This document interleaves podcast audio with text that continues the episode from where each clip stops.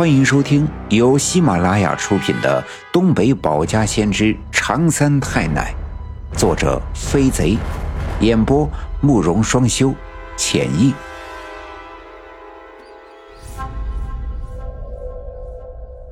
第二百八十九章：一梦醒，不知三日足。黑云散，村民犹病死。我掉进了熊熊燃烧的火焰里。却意外的发现，这原本炙烤我浑身瘫软的火焰，竟然让我瞬间感受到了无尽的活力。这种感觉从没有过，仿佛那经常在我胸膛里奔涌的火焰终于冲破了束缚。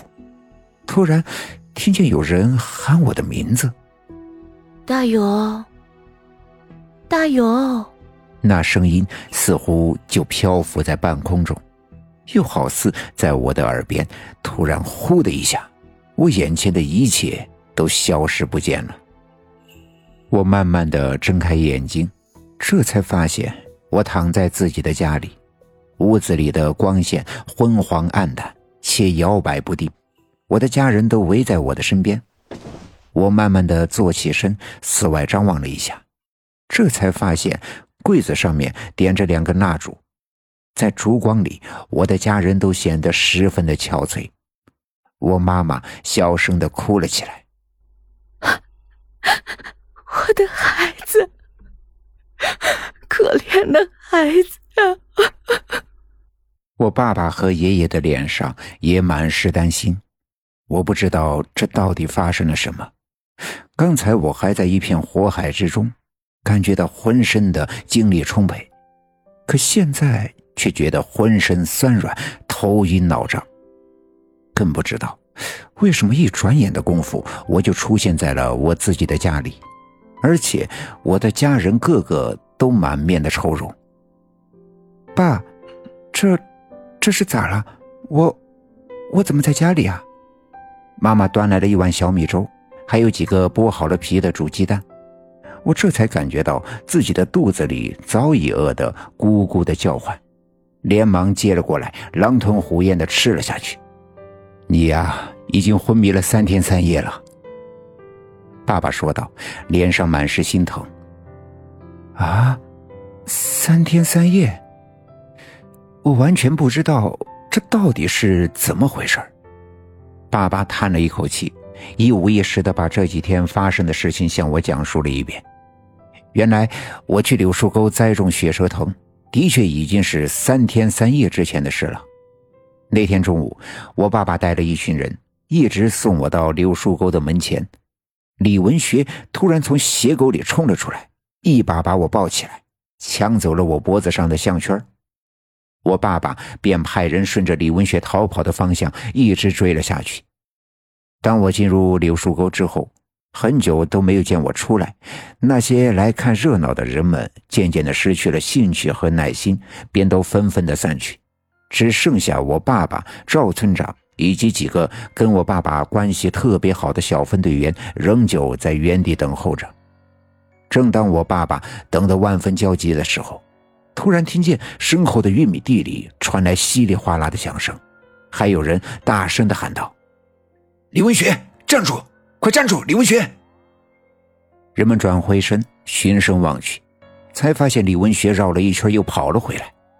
刚才追赶李文学的那几个人也从玉米地里窜出来，大声的喊叫。想必是李文学逃跑的时候慌不择路，才绕了一圈就跑了回来。就在李文学跑到我爸爸身后的时候，我爸爸轻轻的抬起一条腿，啪的一下绊在了李文学的小腿上。李文学一下子失去重心，身体猛地向前摔了出去。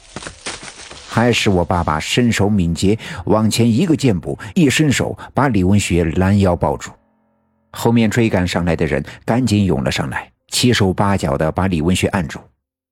李文学跑得气喘吁吁，猛烈的挣扎，但架不住按住他的小分队员人多，最终他只好泄了气，瘫软了下来。人们这才发现，他的手里还拿着那个从我脖子上抢来的银项圈。李文学，你这是咋回事啊？抢我们家大勇的项圈干啥呀？我爸爸问道。周围的人们也跟着七嘴八舌的吵嚷。赵村长走过来也问道：“是啊，文学，你这是咋了？抢这个干啥呀？你不知道呀，这东西有多重要？大勇这进去柳树沟是为了救咱们全村的人呢。幸亏啊，那个饮水桶被大勇事先拿下来了。”大家伙这一吵吵，李文学的情绪再次激动起来，嘴里啊啊的怒吼着：“我不管，我不管谁的命，我要救小军儿！我要，我要救小军儿！”